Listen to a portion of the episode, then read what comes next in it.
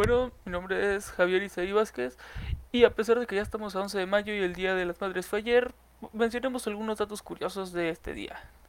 En 1876, Julia Ward pacifista y escritora, surgió, surgió por primera vez el Día de las Madres en Estados Unidos. Lo propuso como un día en el que las madres podrían manifestarse en forma de paz y por muchos años ellas celebraron en, en reuniones anuales el Día de las Madres en Boston.